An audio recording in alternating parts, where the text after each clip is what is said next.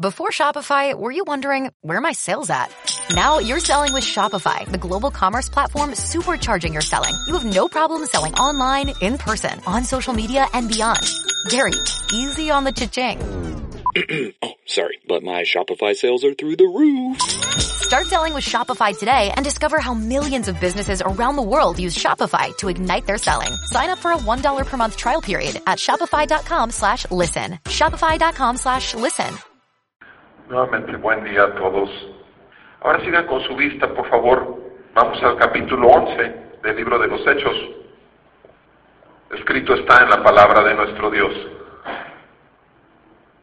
Los apóstoles y los hermanos que estaban por toda Judea oyeron que también los gentiles habían recibido la palabra de Dios. Y cuando Pedro subió a Jerusalén, los que eran de la circuncisión le reprocharon, diciendo, tú entraste en casa de incircuncisos y comiste con ellos.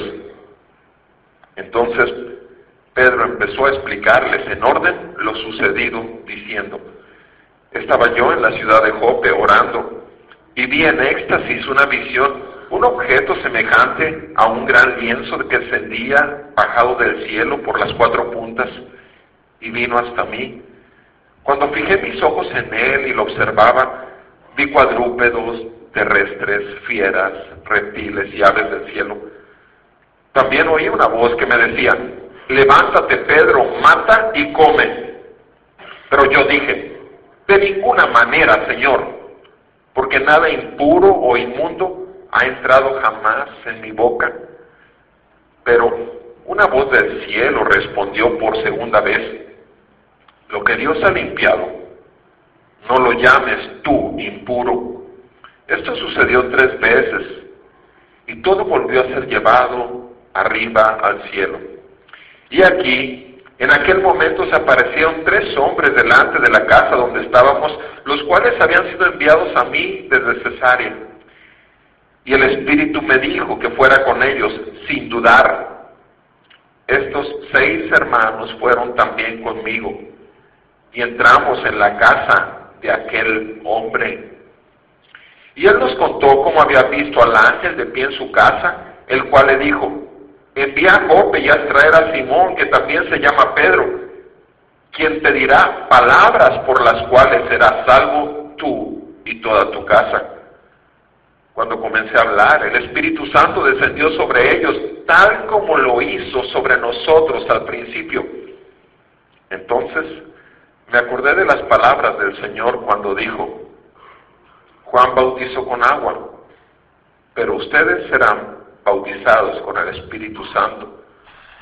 Por tanto, si Dios les dio a ellos el mismo don que también nos dio a nosotros después de creer en el Señor Jesucristo, ¿quién era yo para poder estorbar a Dios?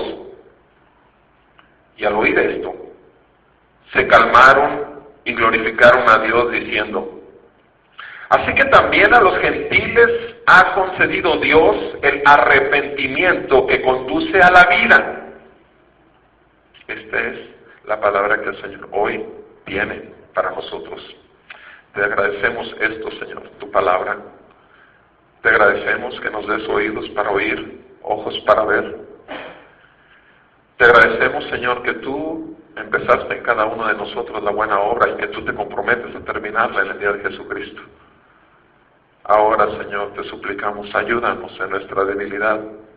Tú nos conoces, Señor, y sabes que somos duros de servir, que nuestro entendimiento está entenebrecido en algunas áreas todavía, pero sabemos que tienes todo el poder para romper como rompe la piedra del corazón tu palabra y para echar abajo toda fortaleza que haya en nuestros pensamientos.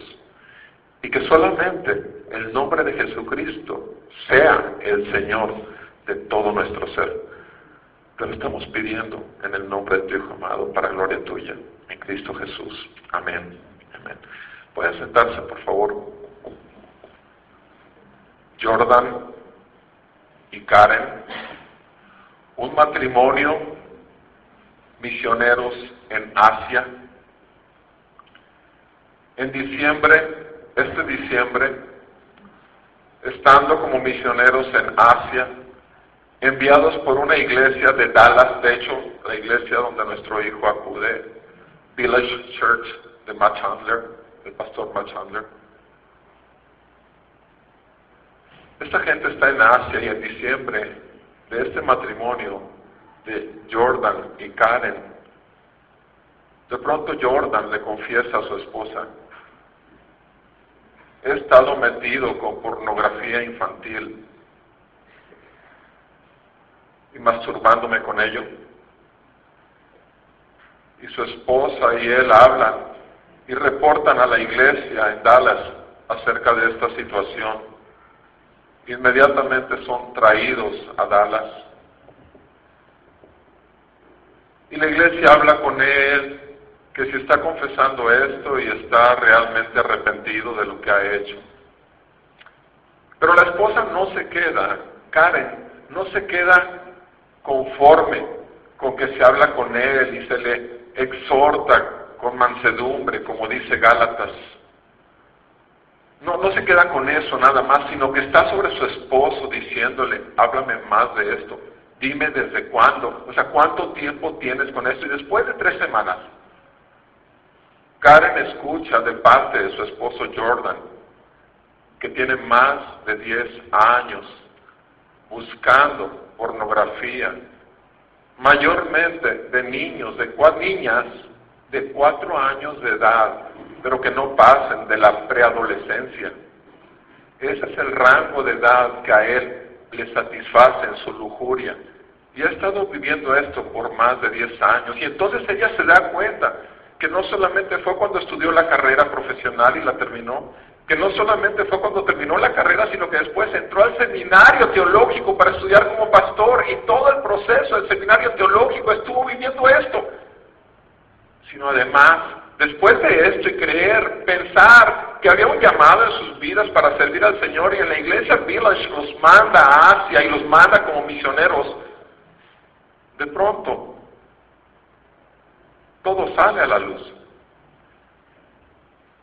Y esto ha producido un caos, porque en el momento en que la iglesia toma la decisión de traerlos y entrar y poner en disciplina, la cosa es que ponen en disciplina no solo a Jordan, sino toman, toman a Karen y también la llaman de una manera tal vez que no era agradable. Y la cosa es que esta semana la iglesia tuvo que mandar una carta a sus seis mil miembros para pedir disculpas públicas respecto a cómo trataron a esta mujer, a Karen.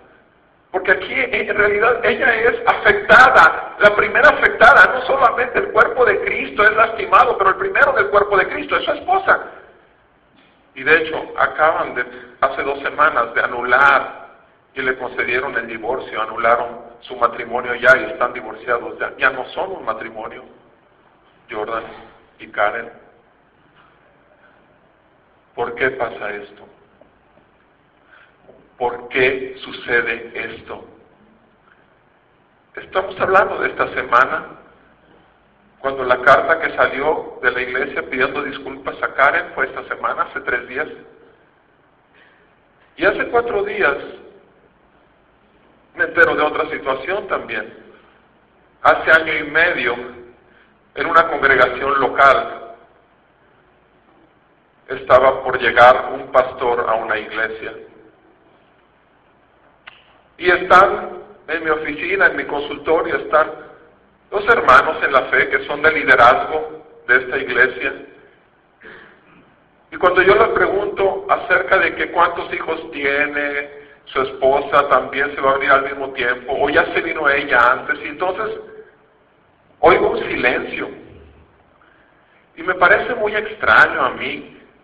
Y les digo, y los niños y la esposa, y, como que quería cambiar de tema. Y entonces, después de presionar, por supuesto, tiene que decirme, bueno hermano, es que nuestro pastor o nuestro futuro pastor, porque dentro de una semana llega, para ser instaurado como pastor, tiene tres años que se divorció. Y yo les digo, ah, entonces quiere decir por lógica, si sigue en el pastorado, sigue adelante y va a venir a pastorear esta iglesia de otra ciudad, quiere decir que ella cometió adulterio. No, hermano, no hubo adulterio. Discúlpeme, la única razón por la cual se puede divorciar que Jesucristo nuestro Señor dijo es adulterio. Y me dice, no hubo adulterio, simplemente incompatibilidad de caracteres, no se cayeron bien o no hubo, se perdió el amor después de años de casados. Discúlpame, ¿dónde viene en la Biblia eso? Y en ese momento, aun cuando yo no tengo injerencia con esta congregación, yo no tengo ninguna injerencia, pero sí la tengo porque son mis hermanos en la fe. Y yo les dije una cosa, si no tratan bíblicamente esto ahorita, es una bomba que les va a explotar en un tiempo y no me llamo profeta. Simplemente la palabra y Dios, el Dios de la palabra y el Dios de la iglesia de Jesucristo es un Dios que no tiene por inocente al culpable. Y si no tienen un problema ahorita, lo van a tener en un tiempo. ¿Qué pasó esta semana? Este pastor a los tres, cuatro meses ya tenía novia en la congregación. Novia en la congregación. Y ahorita la novia confesó que estaban teniendo relaciones sexuales. Él al frente de la iglesia y teniendo vida sexual. Y no solamente, sino que además de eso, esta mujer dice que tiene pruebas de que las dos personas que estuvieron en mi consultorio practican la homosexualidad y que tiene pruebas de eso. inmediatamente las autoridades de liderazgo lo mandaron fuera al pastor para que, para que mientras se calmen las aguas. Y estos otros personas involucradas en liderazgo que están también siendo acusadas, andan. ¿Por qué sucede esto en la iglesia de los santos? ¿Por qué sucede esto en aquellos que habrán de dar cuenta por las almas de los demás? ¿Por qué sucede esto?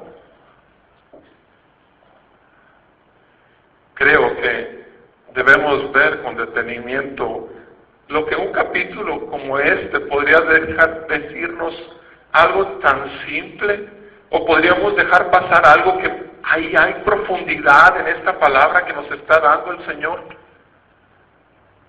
Y este capítulo 11 lo vamos a ver entre hoy y la próxima semana. Y voy a ver solamente el primero de tres puntos que vamos a revisar. Y hoy vamos a ver el arrepentimiento y el Espíritu Santo. La siguiente semana vamos a ver la siguiente sección junto con la, la segunda y la tercera sección, el arrepentimiento y la fidelidad. Y por último, el arrepentimiento y la vida fructífera. Pero vamos a ver que esto el arrepentimiento y el Espíritu Santo. Veamos lo que nos dice en los primeros tres versículos. ¿Qué vemos en los primeros tres versículos? Una sola cosa, orgullo y religiosidad. Los primeros tres versículos nos muestran un orgullo asociado a religiosidad. Miren lo que nos dice la palabra de Dios. Los apóstoles y los hermanos que estaban por toda Judea oyeron oyeron lo que vimos ya, estudiamos el domingo pasado, que los gentiles habían recibido la palabra de Dios, que tuvieron su Pentecostés, el derramamiento del Espíritu Santo sobre ellos, acuérdense, en casa de aquel hombre, Cornelio, y muchos más en esa casa. Díganme una cosa, no es motivo para alegrarse esos apóstoles, porque para eso fueron llamados.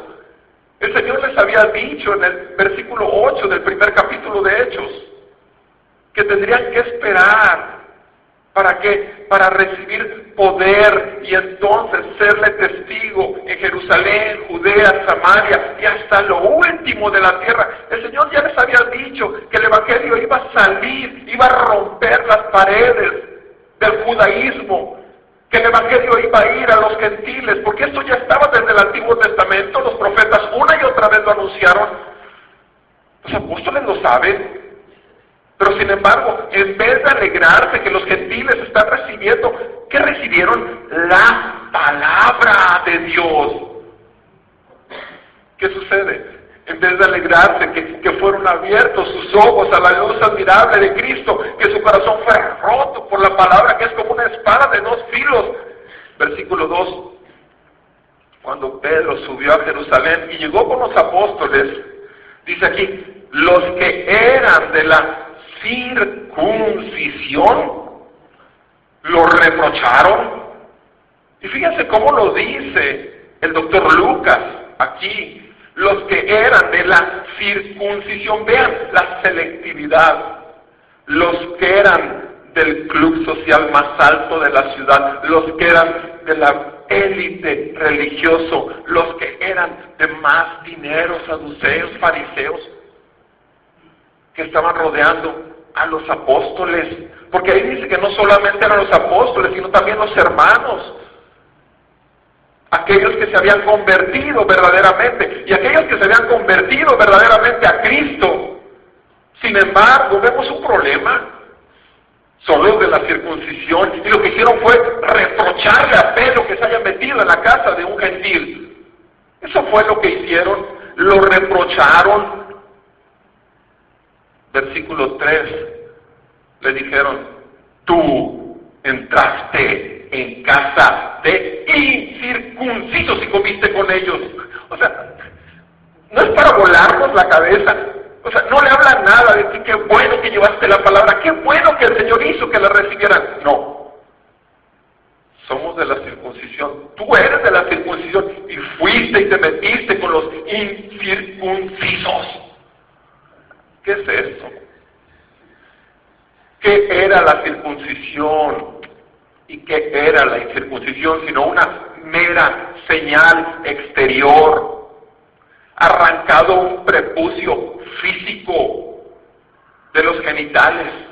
Una señal, cierto, una señal del pueblo de Dios, una señal de pacto, pero al final de cuentas, una señal externa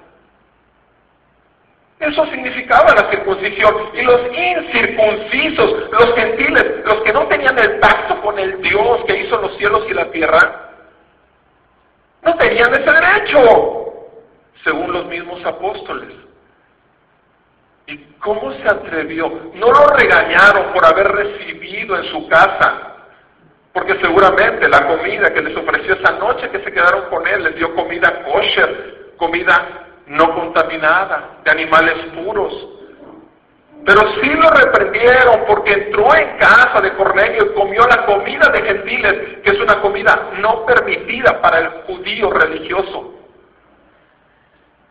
Estamos viendo esto. Estamos viendo la palabra, luego la circuncisión y luego la incircuncisión. ¿Se fijan? O sea, estamos viendo cómo esta gente a pesar de querer y amar a Cristo, sin embargo, están cargando un tremendo orgullo religioso. Qué orgulloso estoy que la iglesia de Matt Chandler, de, Village, de Dallas, una de las más sonadas en Estados Unidos con sana doctrina, doctrina reformada, quiero decirles.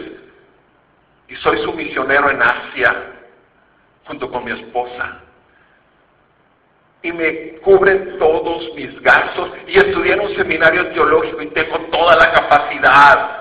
Y soy uno de los pocos. Y soy uno de los elegidos. ¿Y qué es lo que hace el orgullo sino simplemente ocultar y hacernos creer que estamos bien porque por fuera nos vemos bien, todos lindos, cumpliendo y haciendo como que somos cuando en realidad estamos llenos de basura. Eso es lo único que se manifestó en el hombre, en Jordan, este hombre que puse como ejemplo. Y estos hombres, apóstoles, lo único que están mostrando es todo su orgullo religioso. ¿Cómo nos volvemos orgullosos en la ciudad nosotros? ¿Acaso no nos volvemos, no nos volvemos religiosos y orgullosos por estar en la mayor iglesia? Ah, ya tenemos el mejor edificio de la ciudad. Ah, ya somos mil uno, ya somos mil dos, ya somos mil tres, Ya tenemos tantos ministerios, ya tenemos tantas misiones, ya tenemos tantos pastores, ya tenemos tantos líderes, ya tenemos, ya tenemos, ya tenemos. Pero ¿quiénes somos? O sea, ¿quiénes somos? ¿Quiénes somos realmente? Nuestra iglesia es lo que nos lleva a tener orgullo religioso. Nuestro gran pastor que ya sale en la internet, tiene su programa de radio, tiene su programa de televisión, el anuncio espectacular. Eso es lo que nos llena de orgullo religioso. O sea, ¿cuál es el motivo? ¿Cuál es el motivo del católico que va a la misa cada domingo, que pasa en la fila a confesarse y a, comulgar cada domingo, y que está con su diploma del Papa y se la van cambiando cada que cambia Papa, ya tiene desde Juan Pablo hasta el Papa Francisco. Ese es su orgullo religioso. O sea, ¿qué es todo lo exterior sino mera y vil basura? Eso es tremendo. ¿Dónde estamos nosotros? cuidémonos. Porque dice la palabra en 1 Corintios 10, versículo 12, el que piense estar firme, mire que no caiga. Yo puedo caer, preciosa familia, tú puedes caer. Necesitamos revisarnos constantemente, cuidarnos. ¿Está creciendo el orgullo en mí? ¿Hay motivos alrededor de mi vida que me hagan sentir como que ya la estoy haciendo más cada vez. Estoy teniendo un éxito en cualquier área de mi vida profesional o ministerial. Preciosas familias, nadie está exento de caer en orgullo y el orgullo ciega. El orgullo apaga el propósito del santo y busca propósitos carnales, meramente carnales. ¿Por qué se insiste tanto en el frente en cuanto a nuestras dádivas? Que sean desde un fondo de corazón agradecido. Que si es el 10%, que si es el 10%. No, olvídate, has perdido la brújula, discúlpame mi hermano. Una y otra vez he insistido que sea de tu corazón, olvídate de cantidades. Sí. Orgullo y religiosidad es algo que vemos ahí en lugar de un gozo, como en el gozo que hubo en los cielos cuando Cornelio y toda su familia los amigos más íntimos se convertían. Hubo fiesta en los cielos porque había más de un pecador que se había arrepentido. Pero aquí, entre los apóstoles, había enojo y reproche sobre el siervo de Dios que había sido utilizado. Lo segundo que vemos en esta sección de la escritura que estamos estudiando, del versículo 4 al versículo 14, vemos las palabras y la salvación, las palabras y la salvación. Y, y vemos cómo ahí el doctor Lucas lo que hace es nuevamente, nos describe exactamente lo que ya había sucedido en el capítulo 10 ¿Y qué es lo que vimos en el capítulo 10? En el capítulo 10, lo que estamos viendo en el versículo 8, que cuando Pedro escuchó la voz de Dios, la orden de Dios, de levantarse, matar y comer, Pedro le dijo, Nunca, Señor, haga esto, porque jamás cosa inmunda ha entrado en mi cuerpo. ¿Qué es lo que estamos viendo en Pedro? En el Pedro del capítulo 10, en el Pedro que recibe la visitación de Dios, estamos viendo exactamente un Pedro lleno de orgullo.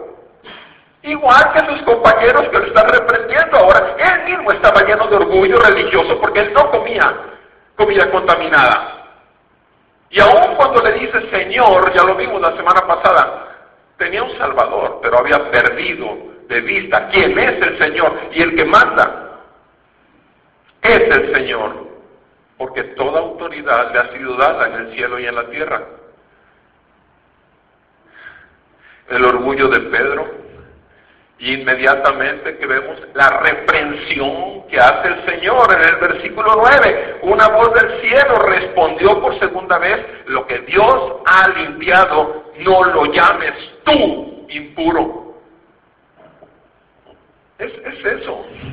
O sea, Pedro recibió su reproche directamente del único que puede juzgarnos justamente.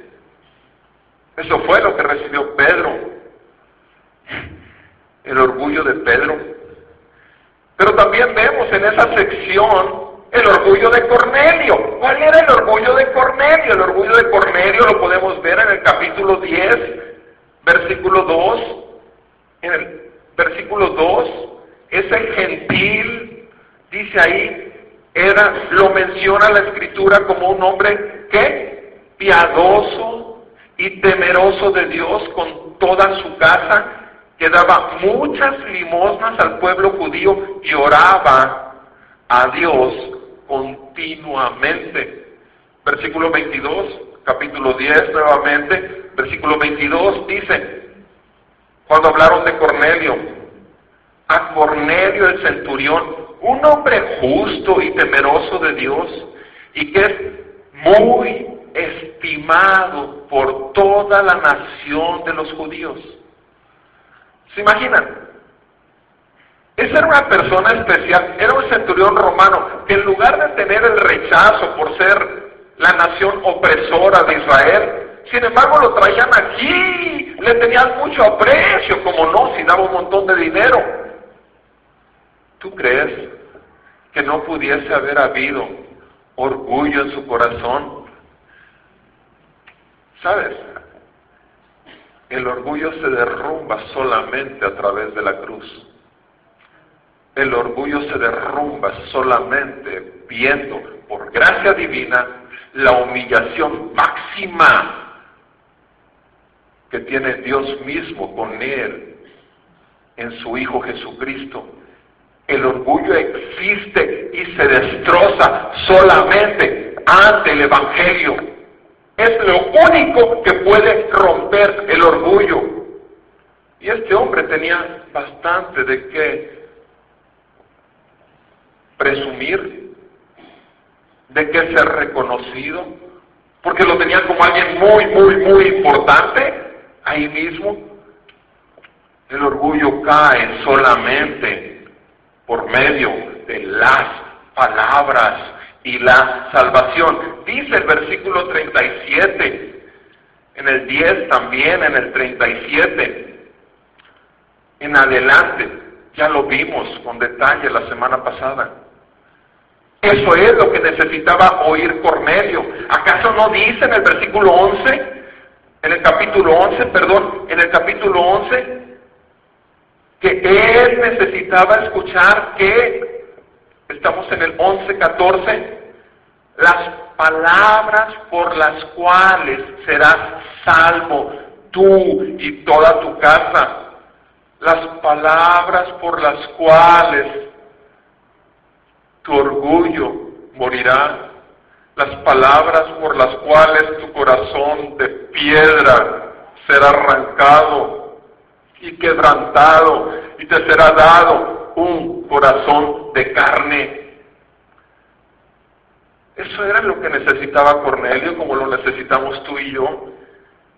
Y estamos viendo en el capítulo 10, versículo 40, del 39 en adelante, habla de la muerte de Jesús en el 40, habla de la resurrección de Jesús en el capítulo 10, en el versículo 41, habla de esa resurrección 42. Habla del mandato de predicar. ¿Qué es lo que tenían que predicar? Versículo 42. Que Dios ha designado a Jesús como juez de los vivos y de los muertos. Juez, juez. Él es el único que juzga y juzga con justo juicio. Él es juez. Amada familia, no perdamos de vista, Él es juez. ¿Por qué fue descubierto esto en diciembre? Porque Él es juez y no deja por inocente al culpable. ¿Por qué fue descubierto lo que sucedió aquí en, en nuestra ciudad ahora en esta iglesia que les mencioné? Porque Jesús es juez y el juicio empieza por la casa del Señor. Es juez. El Señor tiene una iglesia y es celoso de su pueblo. Es juez. No perdamos de vista, no nos llenemos con la basura nada más de que Dios es amor. No estoy diciendo que no lo sea. Es amor, pero también es fuego consumidor. Necesitamos ver las dos caras. Toda moneda tiene dos caras. Temor y reverencia, dice la palabra de Dios. No solamente reverencia y respeto, no, no, temor también. Temor delante de Dios. Con temor y temblor me paro aquí al frente, familia. Dios juzga cada palabra que está saliendo de mi boca, doblemente de lo que te puede juzgar a ti tus palabras. Dios es santo. Dios es santo, santo, santo.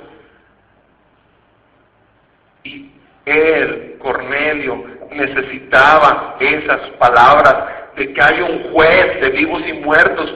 Versículo 43 del capítulo 10 dice, todo el que cree en Él recibe el perdón de los pecados.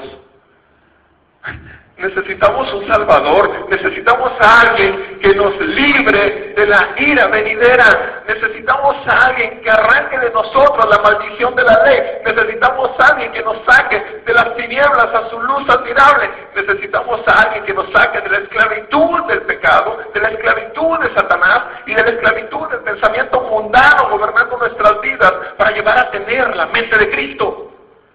Necesitamos a alguien que haga eso. Y ese alguien se llama Jesús. Y ese alguien lo sigue haciendo. Y eso es hermoso que lo siga haciendo.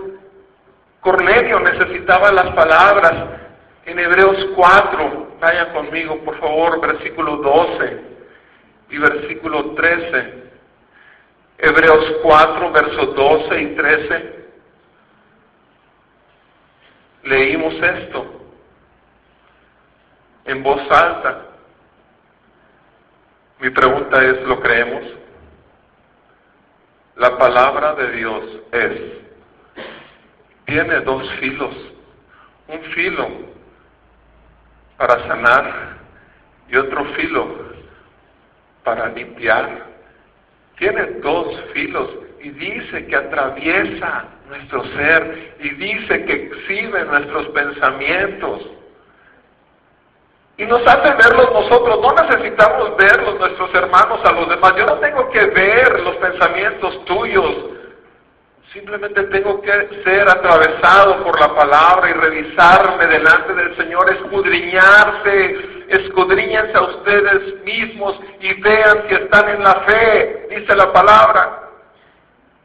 Cuiden su salvación con temor y temblor, cuídenla, atesórenla el Señor un día habremos de dar cuenta delante de Él. ¿Cuánto tiempo pasas a la semana escudriñando la palabra? Tú necesitas la palabra, yo necesito la palabra. ¿Te conformas con únicamente escuchar la palabra los, domingos? Dime si tienes 10 minutos para ver televisión al día.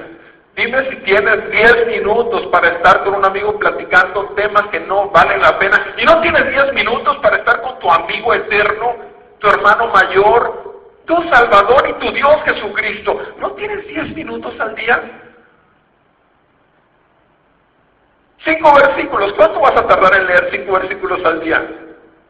Ni medio minuto, ni medio minuto. Tú y yo necesitamos palabras, pero no de hombre. Necesitamos que Él nos hable a cada uno de nosotros. ¿Por qué suceden casos como los que acabo de platicarles?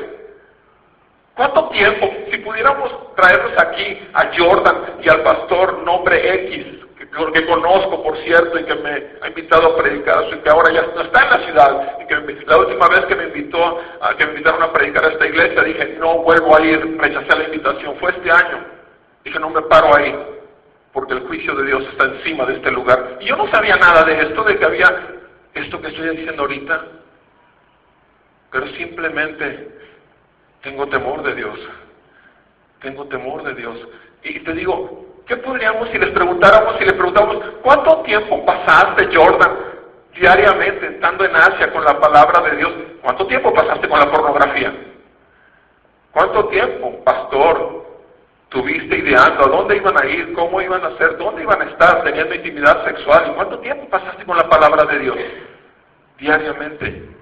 Porque la palabra de Dios nos santifica. Nuestro Señor Jesús en Juan 17, cuando estaba orando, antes de ir a la cruz, dijo, Padre mío, santifícalos en tu verdad. Tu palabra es verdad. Necesitamos ser purificados, santificados más y más diariamente. Todos nosotros lo necesitamos. Todos nosotros necesitamos la palabra del Señor, porque en ella hay vida. No es cuestión de que no tenga tiempo o busquemos una justificación, la que sea. Necesitamos habituar y poner esta carne y someterla y obligarnos a. Él es bueno y su misericordia es para siempre. Qué triste lo que sucedió con Nicodemo. Nicodemo en Juan capítulo 3, versículo 1. Nicodemo estuvo frente a Jesús en una entrevista personal. Escuchó ese versículo famoso de Juan 3:16. Él lo escuchó en forma personal. No era que lo dijo delante de muchos, se lo dijo solo a Nicodemo. Qué triste que había un hombre, dice Juan 3.1, había un hombre de los fariseos llamado Nicodemo, de los religiosos, de los de la alta estirpes, prominente, dice ahí, prominente entre los judíos. Este vino a Jesús de noche y le dijo, Rabí, sabemos que has venido de Dios como maestro, porque nadie puede hacer las señales que tú haces y Dios no está con él. ¿Se fija cómo? ¿Qué es lo que hace Nicodemo? Viene haciéndole la barba a Jesús, viene alabándolo, viene con salamerías. Lo necesitaba Jesús, por supuesto que no. Vea la contestación de Jesús el Maestro. Respondió Jesús y le dijo, en verdad, en verdad te digo, que el que no nace de nuevo no puede ver el reino de Dios. ¿Qué contestación? El que no nace de nuevo no puede ver el reino de Dios. Nicodemo le dijo, versículo 4, ¿cómo puede un hombre nacer siendo ya viejo? ¿Acaso puede entrar por segunda vez en el vientre de su madre y nacer? Jesús respondió, en verdad, en verdad te digo, que el que no nace del agua y del espíritu no puede entrar en el reino de Dios.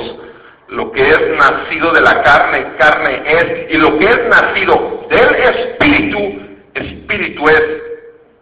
No te asombres de que te haya dicho que te es necesario nacer de nuevo. No te asombres. Necesitas nacer de nuevo. Y la única manera que puedes nacer de nuevo es por el Espíritu. No es por tu voluntad, no es por tu declaración, no es por tu oración, no es por lo que me quieras decir, sino solamente por el Espíritu de Dios. Y cuando Jesucristo estaba hablando con Nicodemo, Nicodemo estaba escuchando tremendas palabras, repito, hasta Juan 3:16 lo escuchó. ¿Y cuál fue el resultado en la vida de Nicodemo? ¿Nació de nuevo? Capítulo 7, vean conmigo, versículo 45. Capítulo 7, versículo 45. Los alguaciles andaban tras de Jesús. Los alguaciles vinieron a los principales sacerdotes y fariseos y estos les dijeron, ¿por qué no lo trajeron? Los alguaciles respondieron, jamás hombre alguno ha hablado como este hombre habla. Entonces los fariseos les contestaron, ¿es que también ustedes se han dejado engañar? O sea, Respeta la autoridad de ese parlanchín. Sí, ustedes también se han dejado engañar. Versículo 48. ¿Acaso ha creído en él alguno de los gobernantes o de los fariseos? ¿Acaso alguno de la alta extirpe religiosa? ¿De los orgullosos fariseos? ¿Alguien ha podido creer en ese tipo? Versículo 49. Pero esta multitud que no conoce la ley, dicen ellos, maldita es. Nicodemo, dice ahí, porque es uno de los fariseos, por supuesto, el que había venido a Jesús antes y que era uno de ellos, de esos fariseos, les dijo, ¿acaso juzga nuestra ley a un hombre a menos que le oiga primero y sepa lo que hace? O sea, Nicodemo quiso salir en defensa y decir, ¿saben una cosa? Escúchenlo por lo menos sin que se defienda. Esa fue una actitud muy valiente de parte de Nicodemo. Pero vean qué pasa con esa actitud valiente. Respondieron a Nicodemo y le dijeron, ¿es que tú también eres de Galilea? Investiga y verás que ningún profeta surge de Galilea. Y cada uno se fue a su casa. O sea, lo confrontaron a Nicodemo y le dijeron, ¿tú eres también de ellos? Y era el momento de decir, sí, estuve con el maestro, fui de noche por vergüenza para que nadie me viera, sí lo escuché y sí he nacido de nuevo. Y no importa lo que pase en mi vida, pero ¿qué pasó? Se quedó callado. Y nuestro Señor Jesús dijo, que aquel que no me confiesa delante de los hombres, el Hijo del Hombre, no le confesará delante del Rey de los cielos no lo va a confesar. Y vemos otra vez en el capítulo 19 a Nicodemo, y en el capítulo 19 vemos a un Nicodemo, por supuesto, que tiene que hacer las cosas bajo el agua, igual que lo hizo en el capítulo 3. En el capítulo 19 lo vemos en el versículo 38. Después de la muerte de Jesús, José de Arimatea, que era discípulo de Jesús, José de Arimatea, otro discípulo en secreto. ¿Por qué? Por miedo a los judíos. Juzguen ustedes a quien es necesario temer, dijo Pedro, delante de todos los fariseos, ¿se acuerdan? ¿A ustedes o al Señor? O tienen temor del hombre o tienen temor del Señor, pero no puede, no son compatibles tener temor del hombre con tener temor de Dios. No es compatible, es absolutamente imposible. Y entonces, este, que era discípulo de Jesús en secreto, por miedo a los judíos, pidió permiso a Pilato para llevarse el cuerpo de Jesús. Y Pilato concedió permiso, entonces vino y se llevó el cuerpo de Jesús. Versículo 39, aparece nuevamente nuestro personaje, Nicodemo. El que antes había venido a Jesús de noche. Se fija que en los tres pasajes donde aparece Nicodemo, se menciona que vino a Jesús de noche. Buscó siempre el tiempo propicio para no ser reconocido. Buscó el tiempo y todo porque su corazón estaba en secreto, con una tremenda admiración y una simpatía por aquel que se decía, según todos los fariseos, ser el Hijo de Dios, pero jamás pudo reconocer por el Espíritu que Jesús es el Señor. Y aquí está diciendo, Nicodemo, el que antes había venido a Jesús de noche, vino también trayendo una mezcla de mía y aloe como 100 libras. Ahora sí, viene y le trae mirra suficiente para embalsamar 60 cuerpos muertos. 60. O sea, trajo chorros, montones, kilos y kilos, o sea, trajo una barbaridad. ¿Sí? ¿Por qué? ¿Qué caso? O sea, dime una cosa, ¿tu Jesús es un Jesús vivo o es un Jesús muerto? O sea, ¿dónde está Jesús? ¿En el cielo gobernando está en, el, en tu corazón gobernando tu vida? ¿Ese es el Señor verdaderamente? ¿Es Él? ¿Las palabras verdaderamente llegaron y te trajeron a vida? Te reprende, te dejas reprender por la palabra del Señor cada vez que el Señor quiere atravesar tu corazón con esa espada de dos filos, o te escondes mejor y evades y justificas todos tus pecados. Porque es la verdad, son pecados. Es que no es pecado sexual, sí, no, no, no es pecado sexual. ¿Quién está hablando únicamente de pecado sexual? Vean lo que dice Colosenses. En Colosenses vemos una, una cosa muy clara en el capítulo 3. En Colosenses capítulo 3 nos dice la escritura, el apóstol Pablo hablando y nos dice, si es que ustedes verdaderamente han resucitado con Cristo, si es que verdaderamente eres un hijo de Dios, si es que verdaderamente has nacido del agua y del Espíritu, como le dijeron a Nicodemo, si es cierto esto, entonces busca las cosas de arriba, donde está Cristo sentado a la diestra de Dios. Busca primeramente el reino de Dios y su justicia, y todas las demás cosas te van a ser dadas por añadidura. Si es que realmente tienen y han resucitado. Si es que han resucitado, pongan la mira, versículo 2, en las cosas de arriba y no en las de la tierra. Pongan. No es algo que te va a obligar, Dios no te va a obligar, eso tienes que hacerlo tú, decidiendo mortificar, matar todo lo terrenal que hay en ti todavía. Dice en el versículo 5, por tanto, consideren los miembros de su cuerpo terrenal muertos a... O sea, considérate que ya estás muerto a qué? A la fornicación, a la impureza, a las pasiones, a los malos deseos y la avaricia.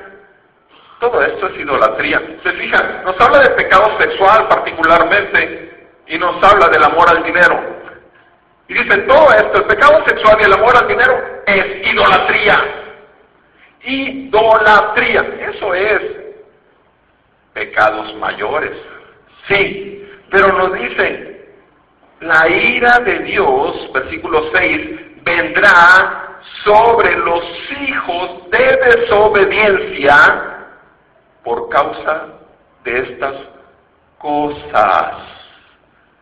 Es una promesa de Dios. ¿A quién le encantan las promesas de Dios? A mí me encantan las promesas y de los dos lados te digo, porque me permiten vivir y me animan a vivir con temor y reverencia. Él promete que va a venir la ira de Dios sobre los hijos de desobediencia por causa de estas cosas, en las cuales, dice Pablo, ustedes anduvieron en otro tiempo cuando vivían en ellas, pero, dice el versículo 8, ahora. Y fíjense cómo ahora Pablo cambia el canal. Dice, ya hablamos de los máximos pecados, los sexuales y el amor al dinero, la idolatría. Ok, vamos a hablar de los pecadillos respetables. De los pecadillos que quieren seguir con ellos porque son respetables, al fin y al cabo, no hacen daño a nadie esos pecadillos. Pero dice, desecha también, desecha la ira,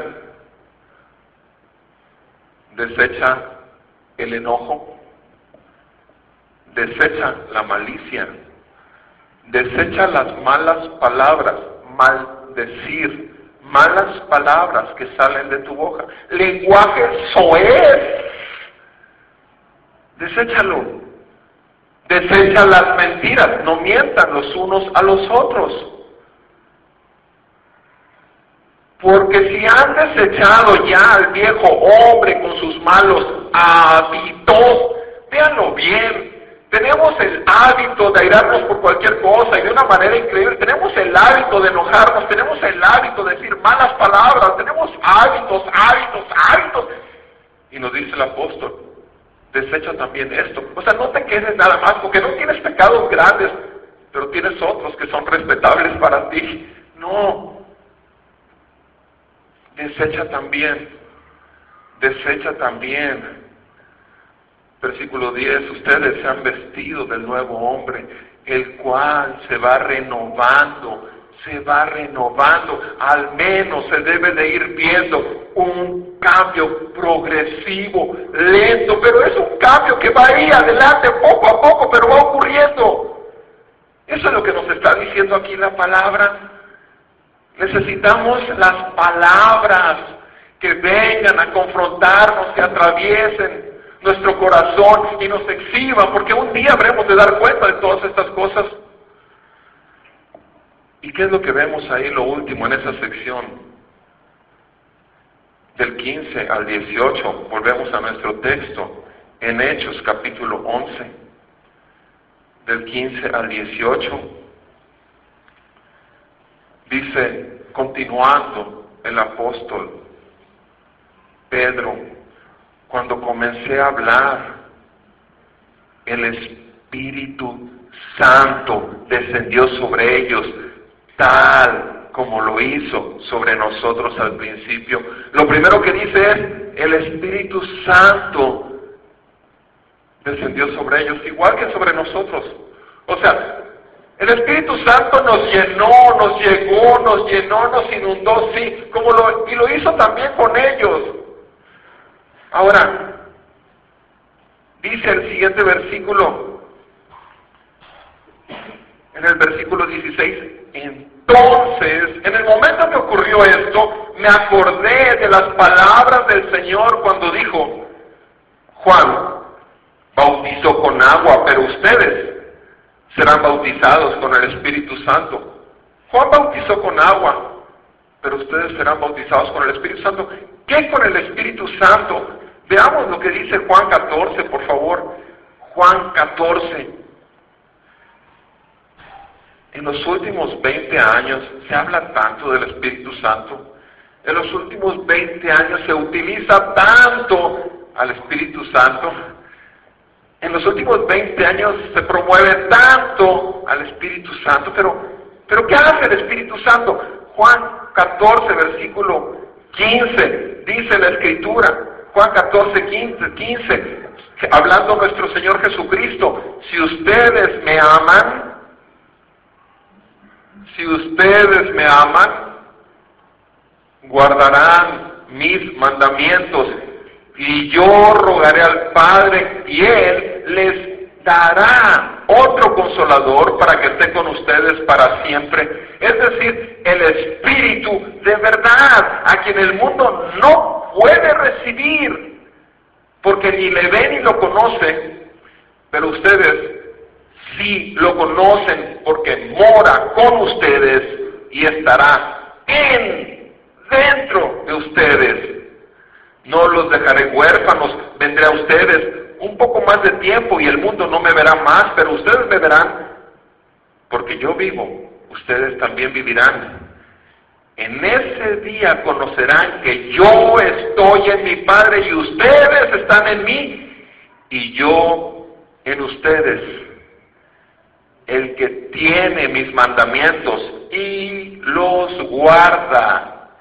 Ese es el que me ama y el que me ama será amado por mi Padre y yo lo amaré y me manifestaré a él. ¿Se fijan cómo el Señor relaciona el envío y el depósito del Espíritu Santo en creyentes obedientes, porque la obediencia es la marca de un verdadero creyente. ¿Por qué? Porque así como el creyente obedece, lo hace por una sola cosa, porque el amor del Señor lo consume. No hay más que eso. Solo eso. El verdadero creyente tiene dos cosas, señal sobre él. Un amor genuino, aquel que lo salvó y que lo limpió de toda su porquería y le ha ofrecido un lugar allá sentado en lugares celestiales. Y además, una obediencia que él sabe que es imposible, a menos que el Espíritu Santo diariamente lo lleve otra vez a la cruz y lo lleve a arrepentimiento. Eso es lo que hace el Espíritu Santo nos guía una y otra vez y nos lleva a la cruz y nos hace ver quiénes somos y quién es. Porque su amor, dice Romanos 2, ¿no saben acaso ustedes que su benignidad los guía a arrepentimiento? La benignidad del Señor nos guía ahí mismo en Juan 16, versículo 7. Vean conmigo, por favor, Juan 16, versículo 7.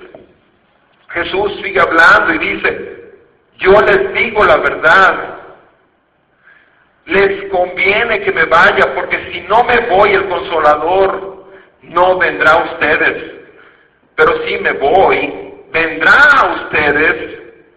Yo, si me voy, yo se los enviaré. Y cuando Él venga, convencerá al mundo de qué? De pecado, justicia y juicio. De pecado porque no creen en mí, de justicia porque yo voy al Padre y no me verán más, y de juicio porque el príncipe de este mundo ha sido juzgado. Yo voy al Padre.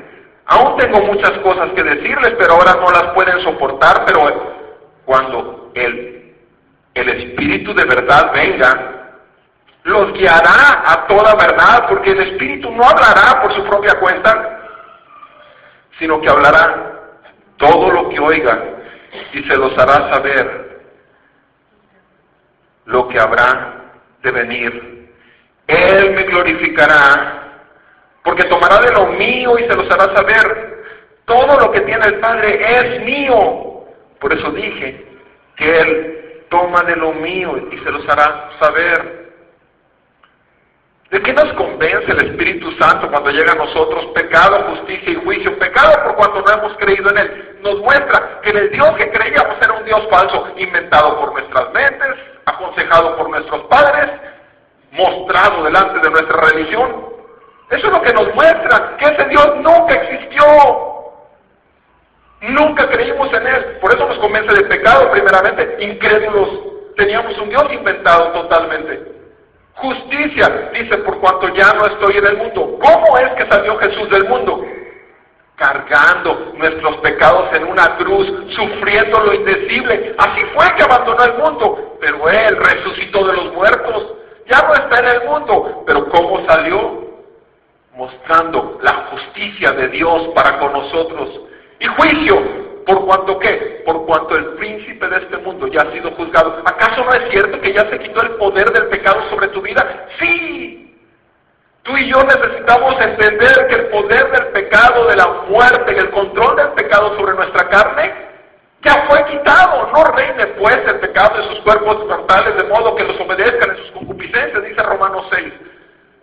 No reine ya pues el pecado Leamos Romanos 6 una y otra vez para que veamos que realmente no tenemos por qué entrar en tentación.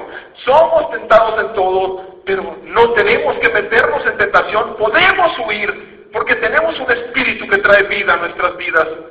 Tenemos un espíritu que nos dirige a toda verdad. Tenemos un espíritu que nos pone los ojos en Cristo. Por cuanto tenemos el Espíritu Santo, podemos vivir en un genuino arrepentimiento día tras día. El arrepentimiento no solamente es un momento, es un estilo de vida de todo creyente. Piensen un momento nuevamente los dos ejemplos que les di al inicio. Hechos 10, vemos ahí en el 42 y 43, ya lo leímos, que Jesús es juez. Jesús es juez Hechos 26, versículo 20. El apóstol Pablo está a punto de despedirse. ¿Y qué está diciendo en el versículo 26? En el versículo, capítulo 26, perdón, verso 20, dice, Rey Agripa, en el 19, no fui desobediente a la visión celestial sino que anunciaba primeramente a los que estaban en Damasco y también en Jerusalén y después por toda la región de Judea y aún a los gentiles. ¿Qué era lo que anunciaba? Que debían arrepentirse y volverse a Dios haciendo obras dignas de arrepentimiento. Eso es lo que anunciaba el apóstol Pablo Hermanos, si tenemos un corazón verdaderamente arrepentido, va a haber como resultado fruto digno de arrepentimiento. Segunda de Corintios 7, el apóstol Pablo lo dice así. Segunda de Corintios 7, versículo 8. Si bien les causé tristeza, le está diciendo a los corintios, a los creyentes en Corinto cuando los reprendió por carta. Si bien les causé tristeza con mi carta, no me arrepiento, no me pesa. Aun cuando me pesó, pues veo que esa carta les causó tristeza, aunque sea por poco tiempo, pero ahora me regocijo, no de que fueron entristecidos, sino de que fueron entristecidos para arrepentimiento, porque fueron entristecidos conforme a la voluntad de Dios, para que no sufrieran pérdida alguna de parte nuestra. Porque la tristeza que es conforme a la voluntad de Dios produce arrepentimiento que conduce a la salvación sin dejar pesar. Pero la tristeza del mundo produce muerte. La tristeza del mundo produce muerte. Amado hermano, hermana, cuando el Espíritu de Dios te aplasta tu corazón al mostrarte tu maldad, es una tristeza que va a producir fruto. Pero cuando la tristeza es cuando fuiste descubierto, entonces lo único que haces es entristecerte porque te sientes avergonzado. Una cosa es la tristeza delante del mundo y otra cosa es la tristeza delante de Dios. Una produce muerte, otra produce vida. Arrepentimiento es una palabra fuerte que no se acostumbra en las congregaciones el día de hoy pero que sin embargo está aquí. Volvamos a nuestro pasaje, por favor. Está diciendo Pedro en el versículo 16, estamos en Hechos 11, 16. Me acordé de las palabras del Señor cuando dijo, Juan los bautizó con agua, pero ustedes serán bautizados con el Espíritu Santo. ¿Qué estaba recordando él? Que Juan lo que hacía era que se tenía que sumergir en agua, lavarse con agua, para limpiarse. Pero ¿qué fue lo que ocurrió cuando el Espíritu Santo vino dentro de ellos? Vino como un fuego purificador, purificador. Versículo 17, por tanto, si Dios a ellos les dio el mismo, don, el mismo don que nos dio a nosotros, ¿de qué está hablando? Del don de la salvación, del don del Espíritu Santo, ¿verdad? Pero vean cómo está asociado directamente qué? les dio el Espíritu Santo igual que nosotros después de creer en el Señor Jesucristo, ¿quién era yo para poder estorbar a Dios? Se fijan, dice que primero le fue dado la fe, creyeron ellos, dice que ellos creyeron y luego el Espíritu Santo los trajo a qué? Si ya les dio vida el Espíritu Santo, porque el Espíritu Santo trae vida, ¿qué es lo que les, les va a dar más? Aquí lo dice el siguiente versículo. Al oír esto se calmaron estos juiciosos fariseos y glorificaron a Dios diciendo, así que también a los gentiles ha concedido Dios, ¿qué cosa? Arrepentimiento, arrepentimiento que conduce a la vida.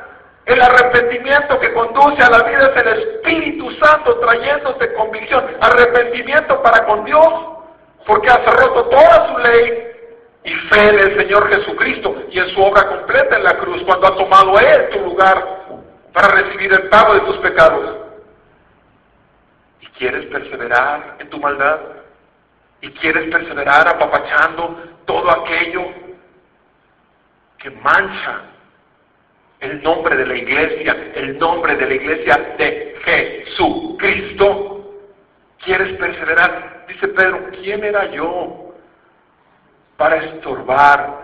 Amada familia, no seamos un estorbo delante de la gente del mundo, no seamos un estorbo delante de nuestros propios hermanos, no seamos un estorbo de la obra del Espíritu Santo que busca traer limpieza dentro de su iglesia.